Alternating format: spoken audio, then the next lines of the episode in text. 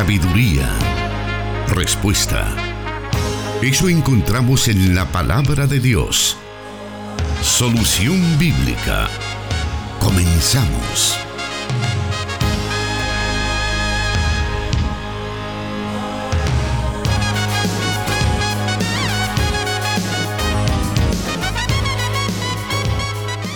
Gracias por estar pendiente del programa Solución Bíblica.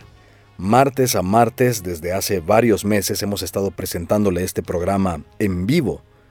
Y sabemos que ha sido de muchísimo provecho a nuestros oyentes, porque a través de este programa podemos aprender más de las Sagradas Escrituras, a través de las preguntas que nuestra audiencia nos envía. Estas pueden ser enviadas a través de WhatsApp, a través de las líneas telefónicas, así también a través de las diferentes páginas de Facebook que están a su disposición para que pueda contactarnos. Tanto la semana pasada como en esta oportunidad, hemos estado y vamos a continuar llevándole una serie de preguntas más destacadas del programa Solución Bíblica en este año 2019 que hoy está finalizando. Queremos invitarle entonces para que se quede con nosotros y escuche la segunda parte de esta recopilación de preguntas en el programa Solución Bíblica. Su palabra es luz. Solución Bíblica.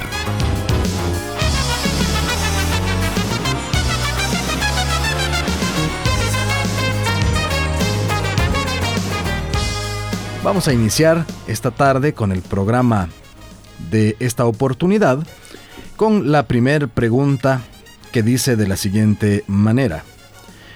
¿Por qué algunos pastores predican que existe predestinación? Es decir, quienes irán al cielo y al infierno. También en otras prédicas han dicho que de uno depende irse al cielo o a condenación. En este sentido, si hay una predestinación, ¿de qué sirvió el sacrificio de nuestro Señor Jesucristo? Bueno, la doctrina o la enseñanza bíblica de la predestinación hace referencia a la acción eterna de Dios por la que en su soberanía Él escoge a algunas personas de entre la humanidad para las beneficiarias de la gracia de la salvación, sin tomar en cuenta los méritos de, de, estas personas escogidas. Ahora, en simples palabras, podríamos decir que la, la doctrina de la predestinación afirma que fue Dios quien escogió a los que serían salvos. Es verdad, hermano, que dicha enseñanza ha generado cierta resistencia, pero en gran parte se debe a una errónea comprensión acerca del carácter de Dios.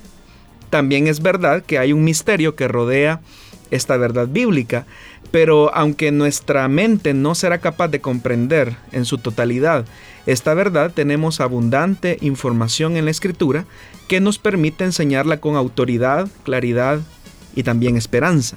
Entonces la doctrina de la predestinación inclusive no solamente provocó controversias eh, en época bíblica, sino que todavía lo sigue generando hoy en día. De hecho que el apóstol Pablo, ya en su exposición de Romanos capítulo 9, él ya hace evidente eh, que está argumentando con personas que iban a objetar su enseñanza. Y por eso es que el apóstol, eh, para dichas preguntas de sus opositores, él responde con otra pregunta en Romanos capítulo 9, versículo 20, que es donde se habla acerca de esta enseñanza. ¿Quién eres tú, oh hombre, que le contestas a Dios? Dirá el objeto moldeado al que lo moldea, ¿por qué me hiciste así? Para el apóstol Pablo, cuestionar la justicia de Dios en la predestinación, de hecho, no es un ejercicio sabio ni piadoso. ¿De qué manera podríamos entender correctamente esta doctrina de la predestinación? Bueno, para abordar la enseñanza bíblica de la doctrina de la predestinación, debemos de partir de cuatro premisas fundamentales. La primera es la soberanía de Dios. Lo primero que deberíamos de establecer antes de enseñar la, doctrina de la predestinación es el atributo de la soberanía divina.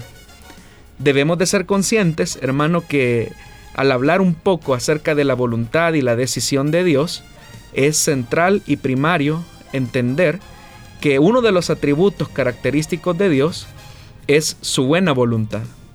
Ahora, cuando se establece entonces con claridad la soberanía del Señor como el ejercicio libre de su elección soberana, entonces la doctrina de la predestinación va a caer por su propio peso. ¿Por qué razón? Porque estamos aceptando que Dios es libre de hacer todas las cosas como Él considera mejor. Por eso es importante eh, partir de la verdad bíblica que uno de los atributos de Dios es su soberanía. Ahora, otra verdad que también tenemos que entender es que Dios siempre actuó así. Es decir, Dios siempre actuó de esa manera, eligiendo. Entonces, cuando hablamos de la predestinación, debemos recordar que el Señor siempre eh, ha actuado de esa manera. Significa que Dios elige a un grupo de personas para determinados propósitos. Y esto no es algo ajeno a su persona. Al contrario, es algo que Dios ha hecho en otras ocasiones y es una acción congruente con el carácter que ya hemos descrito. Por ejemplo, Dios escoge a una nación dentro de un grupo de naciones al que constituye su pueblo y lo conocemos por el nombre de Israel, ya que serían ellos los que serían los recipientes, por decirlo así, de sus privilegios. Y de eso pues la misma palabra de Dios nos da testimonio en el libro de Deuteronomio capítulo 4 versículo 37. También encontramos estas mismas verdades en los versículos que continúan, en el 10, en el 15, donde Dios establece que es Él quien los ha escogido. También Dios eligió a ciertas personas o grupo de personas para ciertos oficios y posiciones de liderazgo, como por ejemplo Moisés. Dios escoge a Moisés para que fuera él el que dirigiera los propósitos y designios salvíficos con su pueblo que estaba en esclavitud en Egipto. También es Dios quien escoge de las tribus de Israel a la tribu que sería la tribu de sacerdotes. También es Dios quien escoge a los profetas, como también lo señala eh, los mismos profetas en sus escritos, como Jeremías. Y también es Dios quien escoge a sus apóstoles. Entonces, en todas estas ocasiones que yo he mencionado, en todos estos pasajes bíblicos, hay una verdad. Es Dios eligiendo a personas para sus propósitos y para sus designios. Pero tenemos que partir de la verdad que la elección que Dios hace no obedece, repetimos, a los méritos que una persona pueda hacer. Ahora también la misma escritura nos da testimonio acerca de la verdad de la doctrina y de la enseñanza de la predestinación. Todo, el que padre, todo lo que el Padre me da vendrá a mí, y el que viene a mí de ningún modo lo echaré fuera, dijo el Señor Jesús en el Evangelio de Juan. Es decir, todo lo que el Padre me da. Es decir, el Padre define qué es lo que le va a dar al Hijo. También el mismo Señor Jesús dice en el Evangelio de Juan en el capítulo 15 versículo 16, Vosotros no me escogisteis a mí, sino que yo os escogí a vosotros, y os designé para que vayáis y deis fruto, y que vuestro fruto permanezca, para que todo lo que pidáis al Padre en mi nombre os lo conceda. Pero volvemos a ver la verdad, que es el Señor escogiendo a quienes habían de ser salvos. Entonces, por lo que el Señor está estableciendo en la Escritura, es evidente que es Él el que elige. Esta verdad se encuentra más eh, claramente eh, esgrimida por el apóstol Pablo en su tratado teológico de la carta a los romanos. Vea lo que dice el apóstol en Romanos capítulo 8 versículo 29. Porque a los que de antemano conoció, también los predestinó a ser hechos conforme a la imagen de su Hijo, para que Él sea el primogénito entre muchos hermanos. Entonces, por todas estas verdades bíblicas que hemos mencionado, entendiendo el carácter soberano de Dios, es que podemos partir de que efectivamente la doctrina de la predestinación es una doctrina bíblica que básicamente radica en la voluntad soberana de Dios de escoger a quienes Él ha predestinado para salvación y vida eterna.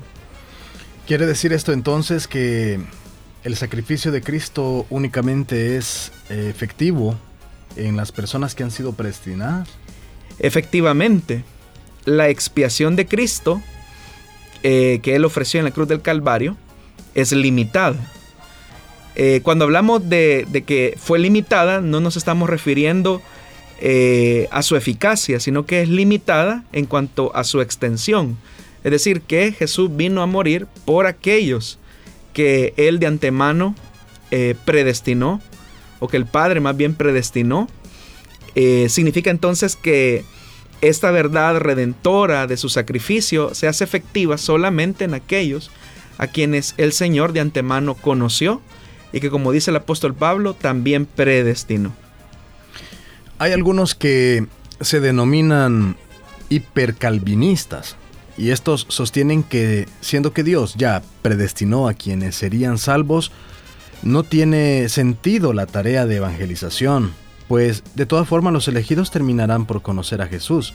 ¿Qué se puede decir sobre esta teoría que ellos manejan? Bueno, lo que podemos afirmar es que solo Dios conoce el número de sus escogidos.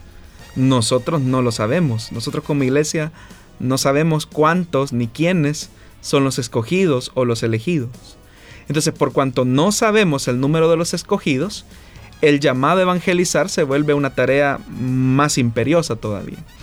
Si lo podríamos graficar de algún modo, es como que alguien llegue a un cementerio donde hay muertos y ahí se ponga a predicar. Entonces, aquellos que han sido escogidos por el Señor, por la fuerza de la palabra, el poder del Espíritu Santo, harán que dentro de ese cementerio, aquellos que han sido escogidos para salvación, resucitarán a la vida que Cristo otorgó al morir en la cruz del Calvario, ocupando quizás esta metáfora. Entonces, es nuestro deber como iglesia evangelizar porque somos nosotros los responsables de ser portadores del mensaje de las buenas nuevas de salvación. Yo no sé quién es salvo, no sé cuánto es el número, es algo que solamente Dios sabe. Entonces, por cuanto no lo sé y por cuanto no conozco quiénes son salvos, es mi deber, es nuestra tarea como iglesia llevar el mensaje de salvación a toda la cantidad de personas posibles en el mundo. Muy bien, vamos a hacer nuestra primera pausa y le invitamos para que siga con nosotros en el programa Solución Bíblica de esta tarde.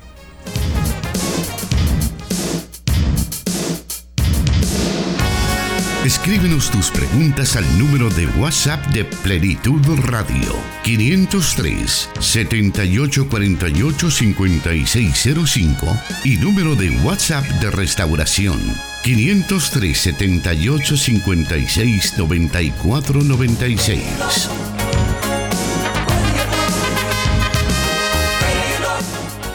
Vamos a la segunda pregunta de esta tarde y dice de la siguiente manera. ¿Es obligación o no que las hermanas usen velo? Bueno, la cuestión del lugar del velo en la iglesia solo aparece en un lugar en toda la escritura y es en Primera de Corintios capítulo 11 versículo del 3 al 16. Debo de comenzar, hermanos, diciendo que independientemente a las conclusiones a las que pudiéramos llegar, no podemos colocar el tema del velo como un tema de central importancia eh, dentro de la formación eh, bíblica o, cristiana como tal, ¿verdad? Hay temas más eh, importantes. Ahora, como el mismo pasaje nos enseña, esto no debe ser causa de contención, como dice 1 Corintios capítulo 11, versículo 16. Ahora, al estudiar un pasaje como este, siempre debemos de buscar los principios bíblicos detrás de las formas o prácticas descritas. En este sentido, en 1 Corintios capítulo 11, versículo del 3 al 16, se encuentran al menos tres principios que Pablo quiere enseñar. Los principios son claros. Las formas, es decir, el uso del velo, son algunas de las más difíciles de entender e interpretar de todo el Nuevo Testamento. Pero quiero comenzar en primer lugar con los principios. El primer principio que destaca el apóstol Pablo en 1 Corintios capítulo 11 es el principio del orden. El versículo 3 establece el propósito de esta sección. Veamos esto. Pero quiero que sepan que la cabeza de todo hombre es Cristo y la cabeza de la mujer es el hombre y la cabeza de Cristo es Dios. Hay un debate realmente entre los eruditos sobre si el significado de la palabra cabeza tiene que ver con el tema de la autoridad o fuente u origen de autoridad. Pero sin importar cuál sea el significado de cabeza en el texto, Pablo quiere que veamos que existe un orden, especialmente en cuanto a los roles que cada quien debe desempeñar adentro de la iglesia. En el versículo 10 dice que la mujer debe tener una señal de autoridad sobre su cabeza. De acuerdo al versículo 3, esa autoridad sería el hombre o esposo. Y aquí volvemos a otro tema de debate, hermanos, porque no se, no se define eh, si a la autoridad o a la naturaleza de autoridad que Pablo se refiere es exclusivamente a la del hombre o exclusivamente a la del el esposo sobre la esposa. Ahora, es interesante que, que parece que Pablo quiere que sepamos que aún los mismos ángeles son testigos del orden que debe de existir en los servicios de una iglesia. Y aquí entramos a otro debate también dentro de este texto. Por eso yo digo que es bien difícil, eh, es uno de los textos bastante complicados porque no, no entendemos o el escritor no deja claro eh, en, por qué los ángeles ven esto como eh, una señal de autoridad. El, escritor no da mayor respuesta, simplemente coloca el argumento. Ahora, ¿cómo honramos el orden en la iglesia, que es el tema que Pablo quiere tratar? Lo honramos cuando la participación de la mujer en la iglesia está claramente bajo la autoridad final, ya sea del hombre o del esposo. Por eso el mismo Pablo da el mandamiento, pero toda mujer que tiene la cabeza descubierta mientras ora o profetiza deshonra su cabeza, porque se hace una con la que está rapada. Ahora, en la cultura greco-romana, el cabello de una mujer era comúnmente considerado eh, objeto de lujuria para el hombre. También se sabe que en la cultura de Corinto, las prostitutas del templo, así como las mujeres de clase alta, no usaban velos, sino que exhibían sus cabellos con joyas y peinados ostentosos, que también el mismo Nuevo Testamento hace alguna alusión a eso. Ahora, debemos de recordar que en la ciudad de Corinto, eh, una ciudad muy grande, cosmopolita, se celebraba el, el culto a la diosa Venus, conocida comúnmente como Afrodita.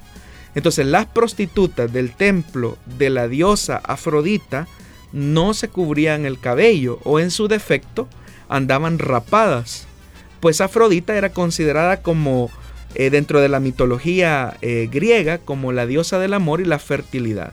Entonces recordemos que el trasfondo de la iglesia de Corinto antes de venir a Cristo era de completa depravación sexual. Es decir, el mismo apóstol Pablo en la primera epístola de los Corintios hace como eh, una ejemplificación de, de, lo que los corintios eran antes de venir a Cristo. Y usted va a notar que en la lista que él menciona de pecados, hay, un peso balanceado entre los pecados sexuales y los pecados de la codicia material. Y eso era obvio, porque en la ciudad de Corinto habían dos puertos eh, donde se traficaba mercadería y también donde la práctica de la prostitución era abundante. Entonces esa era la realidad o eso era el antecedente o el trasfondo de la iglesia de Corinto. También es importante hacer notar, hermano, que en la cultura israelita establecía que la mujer no debía soltarse el cabello en público. Cualquier mujer que se presentase en público con el cabello suelto sería identificada como una prostituta. Por eso es que no sorprende cuando Simón el fariseo se escandaliza de que una prostituta entre a su hogar y que con sus cabellos secara los pies de Jesús. Eso lo encontramos en Lucas capítulo 7, versículo del 36 al 50. Es decir, era un acto deshonroso que una mujer anduviese con el cabello suelto y lo que es más, o sea, el, cabello fuera utilizado para tocar al maestro. Era muy escandaloso. Entonces, el velo de la mujer judía era eh, básicamente cubrir su rostro de tal forma que solo se vieran sus ojos nada más. O sea, ese era el velo judío. Ahora, el problema que teníamos acá en la iglesia de Corinto es cómo las mujeres de Corinto, las creyentes, se diferenciaban de aquellas mujeres eh, que practicaban el culto a la diosa Venus o a Afrodita. Entonces Pablo se ve en la necesidad de recomendarles a las hermanas que para efectos de distinción y para efectos de orden dentro de la iglesia, ellas utilicen el velo. Las actitudes de las mujeres en esta época en la ciudad de Corinto representaban el feminismo de la época, es decir, que retaba las prácticas de decoro comunes para la mujer. Y por eso es que Pablo coloca el contraste, el, tema de raparse. El, tema de raparse siempre ha tenido un contexto de vergüenza, como por ejemplo en el, caso del adulterio o del el luto para la mujer. El principio es que cuando la mujer participa en la iglesia, la mujer debe demostrar sujeción al orden establecido por Dios al cubrirse la cabeza. Hasta ahí el razonamiento de Pablo va en línea lógica. Ahora, Pablo continúa y dice que el hombre, por otra parte, no debe cubrirse la cabeza porque sería una afrenta a su cabeza. Eso es lo que dice el versículo 4. Nuevamente, la mejor interpretación de estos pasajes se tiene que ver a la luz del uso del velo en esta sociedad.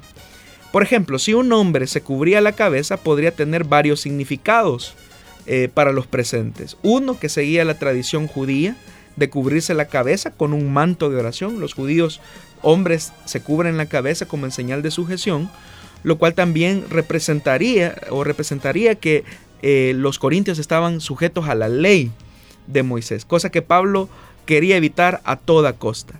Otra cosa más que el simbolismo de cubrirse la cabeza cuando alguien está de luto eh, era contrario a la manifestación pública de ir a la iglesia, porque al ir a la congregación lo que estamos expresando no es luto, sino la alegría de que Cristo resucitó al tercer día, es decir, la victoria de Cristo sobre la muerte. Entonces no tiene ningún sentido que el hombre se cubra la cabeza.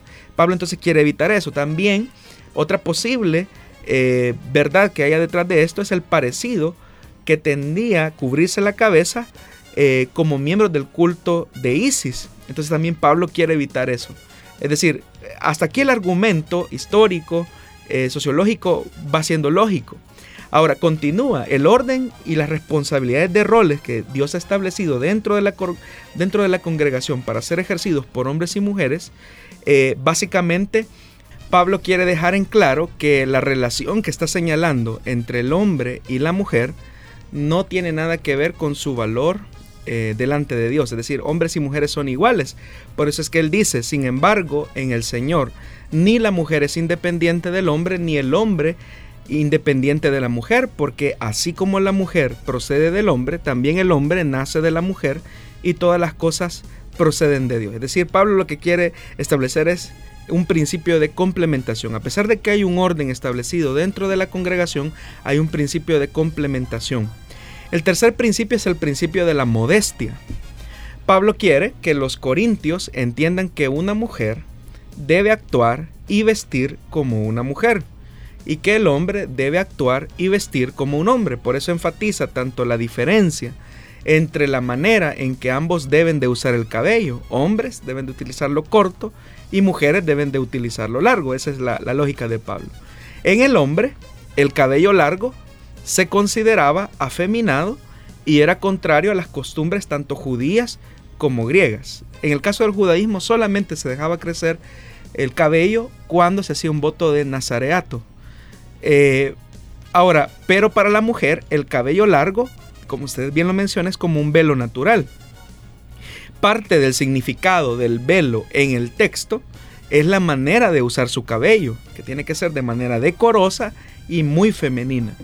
Por eso es que el mismo escritor dice, la naturaleza misma no se enseña que el varón le es deshonroso dejarse crecer el cabello. Por el contrario, a la mujer dejarse crecer el cabello le es honroso porque en lugar de velo le es dado el cabello. Pero Pablo termina diciendo, con todo eso, si alguno quiere ser contencioso, nosotros no tenemos tal costumbre ni las iglesias de Dios. Entonces, tratando de responder a su pregunta, hermano, eh, ¿por qué pareciera ser que Pablo le está diciendo a la iglesia de Corinto que los alaba por seguir sus instrucciones y al punto que también les dice, hermanas, cúbranse el cabello para distinguirse de las mujeres eh, paganas de la ciudad de Corinto? Eh, es una realidad. Pero el, problema es que Pablo al final pareciera ser que, no llega a ninguna conclusión, porque claramente lo dice, o sea, dice que eh, para la mujer dejarse crecer el cabello le es honroso, porque en lugar de velo le es dado el cabello. Y el mismo, o sea, el mismo Pablo es el que está eh, como hasta revirtiendo, digámoslo de alguna forma, lo que él mismo ha dicho. Entonces por eso es que digo que es un texto muy difícil de acercarse a él porque Pablo no llega a ninguna conclusión. Es decir, Pablo al final de todo el razonamiento no llega a ninguna conclusión. Ahora, Debemos de destacar, hermanos, que aunque Pablo no concluye satisfactoriamente ese tema, eh, Pablo eh, plantea todo un razonamiento que indiscutiblemente invita a las mujeres de Corinto a que se diferencien de su forma, en su forma de vestir de las mujeres paganas de Corinto y por eso es que afirma el tema del velo. Por eso hemos señalado que más que enfocarse en la forma, debemos ubicarnos en los principios que hemos señalado, como son el principio del orden, el principio de la complementariedad de hombres y mujeres y el principio de la modestia, tanto de hombres como de mujeres, porque cuando hablamos de, la modestia, eh, casi siempre enfatizamos a la mujer, pero es una modestia tanto para hombres como para mujeres. También es claro que en el contexto cultural en el que fue escrita esta carta, el velo tenía un significado eh, especial que quizás para nuestras culturas, para nuestra sociedad, ya no lo tenga. Por lo tanto, es muy difícil aplicar la forma del velo de la misma manera en que era aplicado en la cultura corinta. Sin embargo, tampoco creo que sea un problema que si una mujer quiere usar un velo durante el culto, eh, durante la celebración, para honrar los principios que aparecen en este pasaje, eh, no tiene nada de malo. Es decir, una mujer que desee eh, utilizar el velo para respetar estos principios no tiene absolutamente nada de malo. El problema sería, como yo lo menciono, hacer de este tema un tema cardinal del cristianismo, porque sabemos que no todas las, iglesias practican o viven su fe de la manera litúrgica uniforme, es decir, no tenemos una liturgia uniforme entre las congregaciones. Entonces lo que debe haber es un mutuo respeto. Ahora también, ¿verdad? El uso, eh, usen velo o no las mujeres en la iglesia, debemos demostrar en la manera en cómo nos vestimos, cómo actuamos, que queremos honrar el orden, la complementariedad y la modestia que apuntan a los atributos del mismo Dios. Ahora, usted ha señalado que más que enfocarnos en las formas, debemos rescatar los principios. Sin embargo, el velo que se utiliza hoy en día en las congregaciones seguramente no es exactamente al que Pablo hacía referencia. Es que esa es otra cosa, hermano. Efectivamente, el velo que hoy las congregaciones eh, utilizan, en el caso de las hermanas, no es exactamente el mismo velo al que, se hacía, al que Pablo estaba haciendo referencia en la iglesia de Corinto. Quizás para que tengamos una idea de a qué velo era el que Pablo se estaba refiriendo, era lo que, por ejemplo, en el mundo musulmán eh, la mujer conoce como el chador o el hijab, que básicamente es un velo, es un manto, por decirlo así, que cubre todo el cabello, que cubre el cuello e incluso puede cubrir hasta parte de su rostro, al punto que solamente se le vean sus, sus ojos nada más, ¿verdad? Entonces a eso se refería, o ese era el velo que más cercano era eh, el, al, que al que Pablo estaba haciendo referencia. Se sabe que el velo que actualmente se utiliza en algunas congregaciones no se parece a eso, ¿verdad? Sin embargo, como ya lo dije, ¿verdad? Si una hermana, por el respeto que le quiere tener a los principios bíblicos, eh, desea utilizar el velo, no hay ninguna forma, eh, no, hay, no hay nada contrario, o sea, no hay, no hay una, una contrariedad. Pero también si hay alguna mujer que, siguiendo el mismo razonamiento de Pablo, o sea, no, inventado, que cree, bueno, para mí el cabello largo es como mi velo, eh, también, o sea, no, no hay ningún problema porque la misma palabra de Dios ampara ambas posturas. ¿Por qué es importante que nosotros veamos todos estos detalles que usted ha mencionado antes de decir un sí o un no sencillo? ¿Por qué es importante que nosotros eh, tengamos este tipo de explicaciones? Es que el problema, hermano, es que muchas veces muchas de nuestras tradiciones dentro de nuestras iglesias eh, han sido más que eh, interpretaciones hechas de los hombres, ¿verdad? yo creo que al analizar la escritura debemos de ir a la palabra de Dios. El problema es que uno cuando lee la Biblia lo lee con sus prejuicios, lo lee su, en su contexto, ¿verdad? Pero yo creería que como cristianos debemos de acercarnos al texto permitir que la Biblia nos hable. Por eso yo leíamos, ¿verdad? O sea, volviendo al caso de, Corintios 11, si usted lee el pasaje del capítulo, del capítulo 11 de Corintios, usted ve que Pablo no concluye ni en un sí ni en un no. Pablo de hecho lo que dice es, hermanas, o sea, ustedes tienen que hacer una diferencia entre las mujeres paganas eh, de Corinto y tienen que distinguirse. Y Pablo no encuentra otra forma eh, simbólica que la diferencia que el uso del velo. Pero se lo está diciendo a las mujeres de Corinto.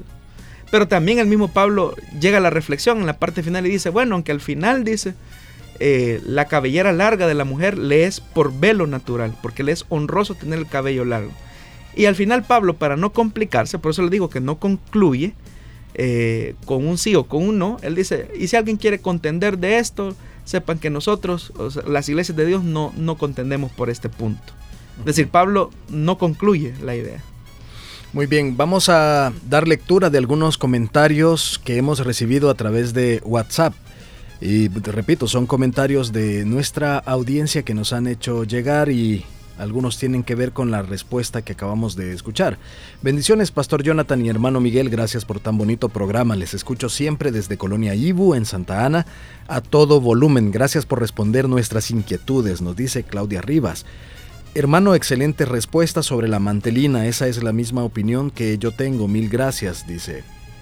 Luego otro comentario, según lo que dice usted, eso fue para la cultura israelita. Nosotros no somos israelitas.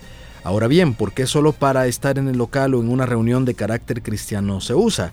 Y realmente Jesucristo quien da esa regla, ¿es Jesucristo quien da esa regla o es Pablo en su celo por el orden?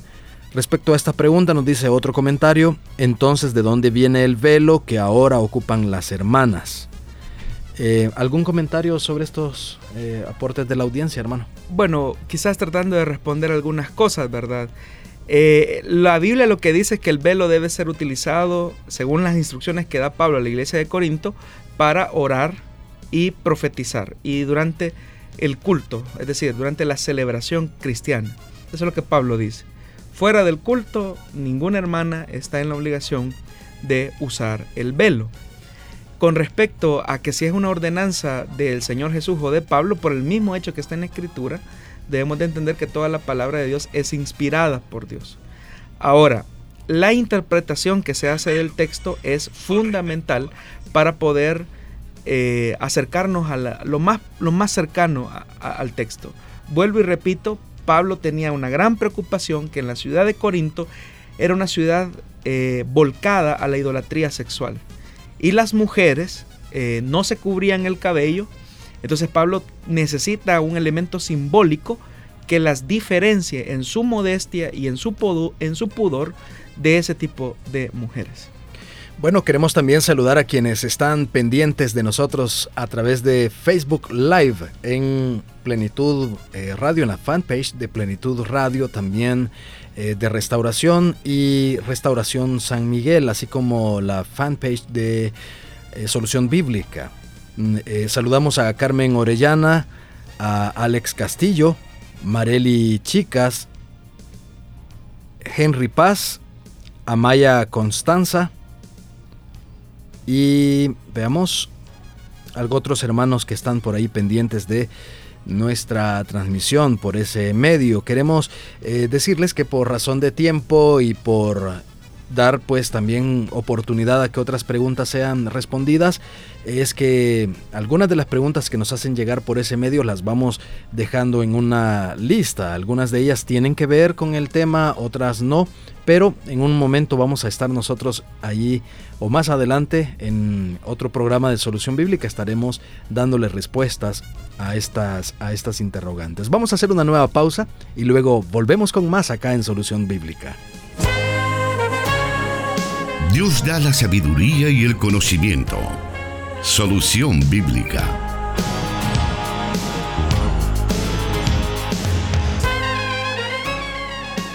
Le agradecemos muchísimo por quedarse con nosotros, por estar en sintonía de este programa a través de 100.5 FM Restauración, a través de Plenitud Radio para Santa Ana.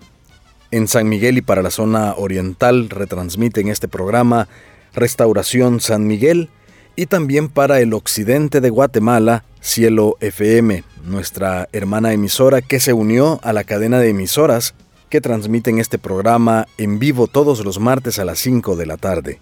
También un agradecimiento especial para usted que nos escucha posteriormente a través de las plataformas Spotify y SoundCloud.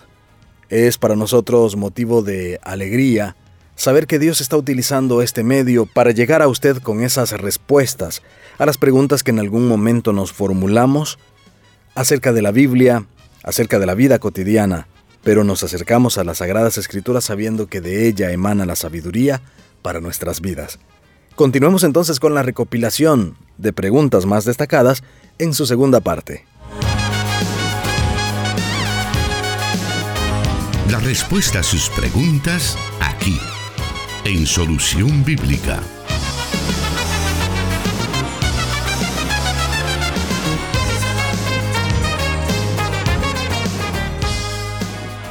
Pastor, tenemos una pregunta bastante interesante, muy, eh, bueno, de moda en estos últimos tiempos, y es acerca de qué dice la Biblia sobre el aborto y el matrimonio igualitario. Bueno, básicamente son dos preguntas en una, vamos a ir respondiéndolas por partes.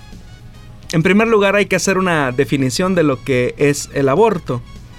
Se considera al aborto como la muerte del feto humano antes de nacer provocada de manera directa y deliberadamente en cualquiera de los momentos biológicos del proceso de gestación, a partir del momento preciso de la concepción, ya sea vaciando expresamente la matriz o impidiendo la nidación natural del óvulo femenino que ya fue eh, fecundado por un espermatozoide masculino.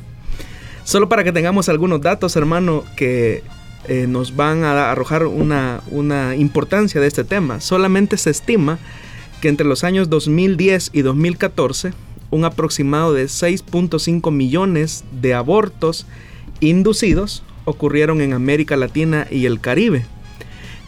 El número de niños asesinados por aborto cada año empequeñece el holocausto y otros horrores homicidas en la historia. Es decir, que nos enfrentamos ante una realidad sumamente espantosa y silenciosa. Aproximadamente 3.300 niños son asesinados por aborto cada día en los Estados Unidos, llegándose a asesinar a 1.2 millones de niños no nacidos cada año. La forma en que se desarrolla la práctica del aborto es violenta, despiadada. Solo para que los oyentes tengan una idea, el método más utilizado para la realización de abortos es el de la succión y se realiza entre las primeras 5 y 13 semanas de embarazo. Básicamente el método utiliza una pequeña aspiradora entre 15 y 20 veces más potente que una aspiradora de uso de hogar, que succiona y despedaza al bebé. Impresionante. Sí. Y lo que es más, cuando el aborto ocurre a partir del segundo trimestre de embarazo es realizado con una larga pinza de metal con pequeños dientes en la punta que hacen que aquello que agarre no sea soltado. Y con esta pinza, cada parte del bebé es desprendida del cuerpo, comenzando por los pies y terminando en la cabeza, eh, que al final es quebrada en el proceso de ser sacada. Es interesante que niños con latidos del corazón, ondas cerebrales y sistema nervioso tienen la capacidad de sentir dolor. Estudios y aún testimonios de médicos ex abortistas han demostrado que a partir de las 8 semanas de gestación el bebé ya tiene los receptores de dolor. A las 20 semanas de gestación el bebé va a reaccionar a estímulos de dolor como si fuese un adulto como un adulto lo haría. Ahora, respondiendo a la pregunta, viendo todo este panorama, todo este contexto, bíblicamente entonces el aborto es una violación expresa al mandamiento de no matar, que se encuentra en el libro de Éxodo capítulo 20, versículo 13. Es un asalto a la vida que está siendo formada por el mismo Dios en el vientre, pues la misma palabra de Dios nos enseña en el Salmo 139 que es el Señor el que forma el cuerpo en el vientre de la madre. El mismo salmista expresa, porque tú formaste mis entrañas, tú me hiciste en el vientre de mi, en el vientre de mi madre. Incluso el libro sapiencial de Job, en el capítulo 31, versículo 15, dice, ¿acaso aquel que me hizo en el seno materna, materno no lo hizo también a él? Es decir, refiriéndose al, al bebé. ¿No fue uno mismo el que nos formó en la matriz? Es decir, que el escritor sagrado está colocando la responsabilidad de la vida en las manos de Dios.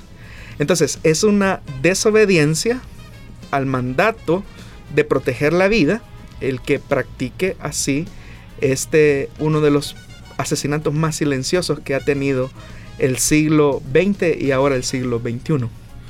Ahora bien, las personas, las personas pro aborto piensan incluso manifiestan, a veces hasta de maneras no tan pacíficas, que la mujer puede decidir sobre su cuerpo y que no perjudican a nadie cuando se practican un aborto. ¿Qué puede decir sobre eso? Es verdad que cada persona tiene el derecho, hermano, de tomar decisiones personales sobre su vida. Sin embargo, hay que tomar en cuenta que desde el momento de la concepción, el ser humano que se va gestando dentro del vientre de una mujer es espiritual, y biológicamente diferente a su madre. Por lo tanto, los derechos de la madre llegan hasta donde comienzan los derechos del ser humano que se encuentra en su vientre. Es más, la Convención Americana de los Derechos Humanos en su artículo 4, acápite número 1, establece toda persona tiene derecho a que se respete su vida. Este derecho estará protegido por la ley y en general a partir del momento de la concepción. Entonces, nadie puede privar de la vida eh, a una persona de manera arbitraria a través de este proceso conocido como aborto. El detalle es que muchas mujeres proabortistas hablan de suspensión, de suspender el embarazo, pero realmente es un aborto en términos prácticos. Ahora, ¿qué podría decir sobre aquellos embarazos resultados de estupro, violaciones, incestos y todas esas, todos esos delitos contra la mujer. Imagínese hermano que si por razones humanitarias no se condena a muerte al violador, que es el culpable de, de un embarazo en esas condiciones, habría que hacernos la pregunta a cuenta de qué habría que dar muerte al inocente fruto de esa forzada maternidad cuando la misma constitución de la República garantiza constitucionalmente la igualdad y el respeto de la vida tanto para la madre como para eh, el bebé. El detalle es que cuando un embarazo se da en esta condición y si una persona o la persona que ha sufrido este abuso, esta violentación, quiere conseguir eh, sanidad a su a, su episodio traumático, lo que va a hacer es complicarlo más. Es decir, sumar al abuso sexual, a la violación, eh, un aborto, en vez de reducir la carga emocional de todo ese proceso, lo que va a hacer es complicar aún más todo el, panorama eh, difícil que de por sí ya está atravesando a raíz de un abuso. ¿Qué tan fuerte cree usted que están estas organizaciones, tanto, bueno, en Argentina se escucha seguido acerca de las marchas, de los reclamos que las mujeres hacen respecto a esto? En nuestro país hay ciertos movimientos. ¿Cree usted que es alarmante el número de personas que están apoyando estas, estas ideologías? Definitivamente, porque, como le repito, es una de las muertes más silenciosas que tiene el siglo XX y siglo XXI. Y ante eso la iglesia debe de, referirse, ¿no? Lo que sucede es que la iglesia debe de ser consecuente con su sí a la vida, porque nosotros como iglesia muchas veces nos conformamos con el mero hecho de que la jovencita o la mujer no aborte, pero eh, no somos consecuentes con ese sí a la vida aún después de que ese niño ya nació.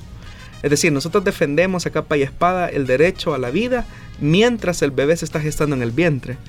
Pero también nosotros debemos de ser consecuentes con el sí a la vida aún después de que eh, la madre ha dado a luz a ese bebé. Bueno, la pregunta de nuestro oyente, como usted bien lo decía, consta de dos partes. Si le parece, vamos a dejar en el tintero la siguiente parte, que es acerca de lo que la Biblia dice con respecto al matrimonio igual, igualitario, o mejor dicho, homosexual. Vamos a ir a una pausa y luego vamos a escuchar la respuesta a esta segunda parte de esta primera pregunta. La respuesta a sus preguntas aquí, en Solución Bíblica.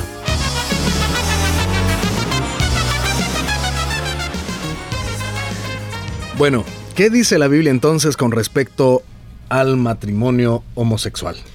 Bueno, podríamos solamente utilizar dos pasajes de la Biblia que para mí hablan con mucha claridad del tema, aunque hay más en la escritura. En el libro de Levítico, en el capítulo 18, versículo 22, la palabra dice, no te acostarás con un hombre como quien se acuesta con una mujer. Eso es una abominación. También en el mismo libro de Levítico, solo que, dos capítulos después, en el capítulo 20, dice, verso 13, si alguien se acuesta con otro hombre como quien se acuesta con una mujer, comete un acto abominable y los dos serán condenados a muerte de la cual ellos mismos serán responsables. Es decir, la Biblia manifiesta un claro rechazo al tema de las uniones eh, matrimoniales o a las relaciones o a la práctica de la homosexualidad. Partiendo de estas verdades de la Biblia, los sectores que abanderan la llamada ideología del género tachan al cristianismo de homofóbico ¿Es correcto que se nos catalogue como cristianos con este término por abrazar la verdad que el matrimonio bíblicamente reconocido solo es válido entre un hombre y una mujer? Realmente, hermano, eh, hay una manipulación del lenguaje. Eh, solamente por mencionar algo, un, detalle, George Weinberg, que es psicólogo homosexual y psicoanalista, acuñó la palabra por primera vez de homofóbico para referirse a todas las personas que tienen un trastorno psicológico de desprecio hacia la práctica de la homosexualidad. Entonces, desde, la, desde el ángulo, desde el punto de vista de este eh, psicólogo o psicoanalista homosexual, para él la homofobia es como una especie de miedo neurótico que necesita una especie de terapia. De tal forma que cuando un creyente manifiesta a la luz de la palabra un, rechazo a la práctica del pecado de la homosexualidad, entonces se le cataloga este, de homofóbico, bajo esta premisa de este eh, psicoanalista, ¿verdad? Eh, psicólogo y homosexual George Weinberg. Entonces, definitivamente que hay una, una manipulación del lenguaje y no es cierto, o sea, en ningún momento la iglesia eh, es homofóbica. De hecho que el término homofóbico es una palabra compuesta. Eh, homos, que es hombre, y, phobos o fobia, que habla de un, de un miedo neurótico, ¿verdad? Entonces realmente el homofóbico no es la iglesia, los homofóbicos son aquellos hombres que rechazan eh, su sexualidad, la sexualidad que Dios les otorgó de, aún desde antes del, del momento de nacer, ¿no? Bueno, usted ha señalado que la ideología de género ha deformado el uso del lenguaje. ¿Existe entonces una diferencia entre sexo y género? Bueno, la palabra género se utilizaba en el español para referirse a algunas propiedades, hermano, de los sustantivos, pronombres, adjetivos y algunas formas verbales a las que se les asignaba uno de los tres géneros, masculino, femenino y neutro. Pero es a partir de la década de los 50 cuando en el mundo anglosajón la palabra género se comenzó a utilizarse para referirse a estos dos sexos, es decir, masculino y femenino. Así, el término pasó de la gramática a la biología. Entonces, hasta hace algún tiempo se aceptaba que el sexo y el género de una persona eran una misma cosa.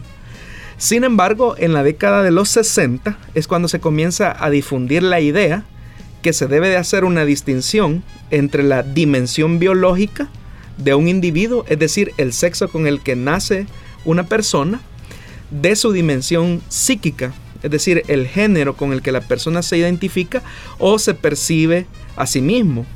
Entonces, es a partir de toda esta corriente que nace lo que hasta el día de hoy se llama como ideología de género. Lo que propone esta corriente llamada ideología de género es efectivamente una deconstrucción del concepto hombre, mujer, familia, matrimonio. Y esto definitivamente que está provocando una distorsión de la realidad. Pero aunque el lenguaje puede distorsionar la percepción que las personas tienen acerca de sí mismos, el lenguaje no podrá cambiar jamás nuestra naturaleza biológica. El énfasis de esta ideología de género es que se le dé más supremacía a lo que se siente, más a lo que se es. Pero ese es un, ridículo completamente. Es un absurdo. Entonces, ¿es la homosexualidad un pecado redimible? O sea, ¿puede homosexualidad salir de esa práctica pecaminosa?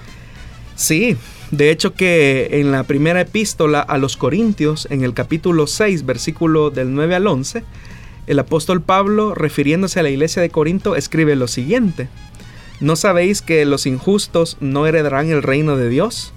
No erréis, ni los fornicarios, ni los adúlteros, ni los idólatras, ni los afeminados, ni los que se echan con varones, ni los ladrones, ni los avaros, ni los borrachos, ni los maldicientes, ni los estafadores heredarán el reino de Dios. Tajantemente.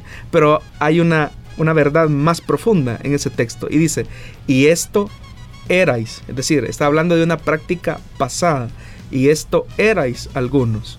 Mas ya habéis sido lavados ya habéis sido santificados, ya habéis sido justificados en el nombre del Señor Jesús y por el Espíritu de nuestro Dios. Es decir, los creyentes en Corinto, algunos de ellos eran homosexuales, pero habían dejado esa práctica a partir de un proceso de conversión que habían tenido. Entonces, el pecado de la homosexualidad es un pecado redimible por la sangre de Cristo.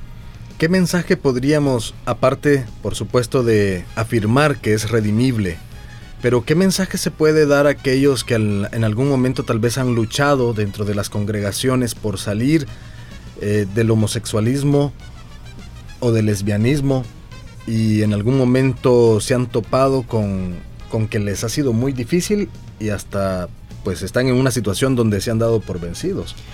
Bueno, la homosexualidad como cualquier otro pecado es un, es un resultado de nuestra naturaleza pecaminosa. Entonces si una persona en el mundo, en su vida vieja, tuvo esta lucha, definitivamente que ahora que está en el Evangelio seguirá teniendo esa lucha. Todo va a depender si fortalece la nueva naturaleza que recibió a partir del nuevo nacimiento o si por el contrario va a fortalecer su naturaleza pecaminosa ya que recordemos que cuando una persona viene a Cristo, su naturaleza vieja, su naturaleza corrompida no es anulada. Y por lo tanto, si alguien estuvo eh, con la práctica de la homosexualidad, definitivamente que puede darse el caso que continúe estando en el Evangelio luchando contra ese pecado. Como los creyentes luchamos con cualquier otro pecado. Es que el pecado de la homosexualidad está al mismo nivel de la mentira, del asesinato, de la idolatría, de la hechicería. Y nosotros no tenemos ningún problema en, quizás en decir, bueno, estoy luchando con mi mal carácter, estoy luchando contra la mentira, pero como son pecados muy silenciosos o muy penosos, muy vergonzosos, entonces la persona no los manifiesta con tanta claridad. Pero, sin embargo, hay hermanos genuinos, nacidos de nuevo, que están luchando contra esa práctica. Y como les repito, todo va a depender si fortalece su naturaleza nueva que recibió a partir del milagro del nuevo nacimiento. Solución Bíblica con el pastor Jonathan Medrano. Desde Plenitud Radio 98.1 FM en Santa Ana, enlazada con Restauración 100.5 FM.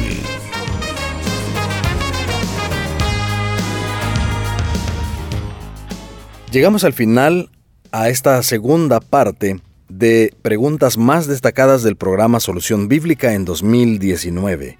El próximo martes, la próxima semana, si Dios lo permite, en un nuevo año, estaremos llevándole el programa en vivo nuevamente con el pastor Jonathan Medrano.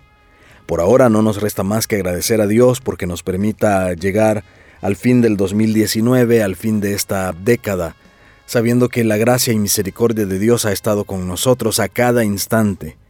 Y si Dios nos permite, estaremos iniciando este nuevo año, este 2020, lleno de muchísima esperanza y con nuestra fe puesta en el Señor, que continuaremos adelante, llevando su obra, llevando aquellos propósitos que tienen que ver con su reino, para que muchas más personas sean alcanzadas por el mensaje del Evangelio integral, del Evangelio en su plenitud. Así que gracias a usted por ser parte de esta familia de Corporación Cristiana de Radio y Televisión, ya sea como socio, de aportando mes a mes a este ministerio, como también con sus oraciones y al estarnos escuchando y siguiendo nuestras redes sociales. Esperamos en la misericordia de Dios continuar adelante con esta misión que nos ha dado. Que el Señor le bendiga y nos escuchamos la próxima semana en vivo, aquí, en Solución Bíblica.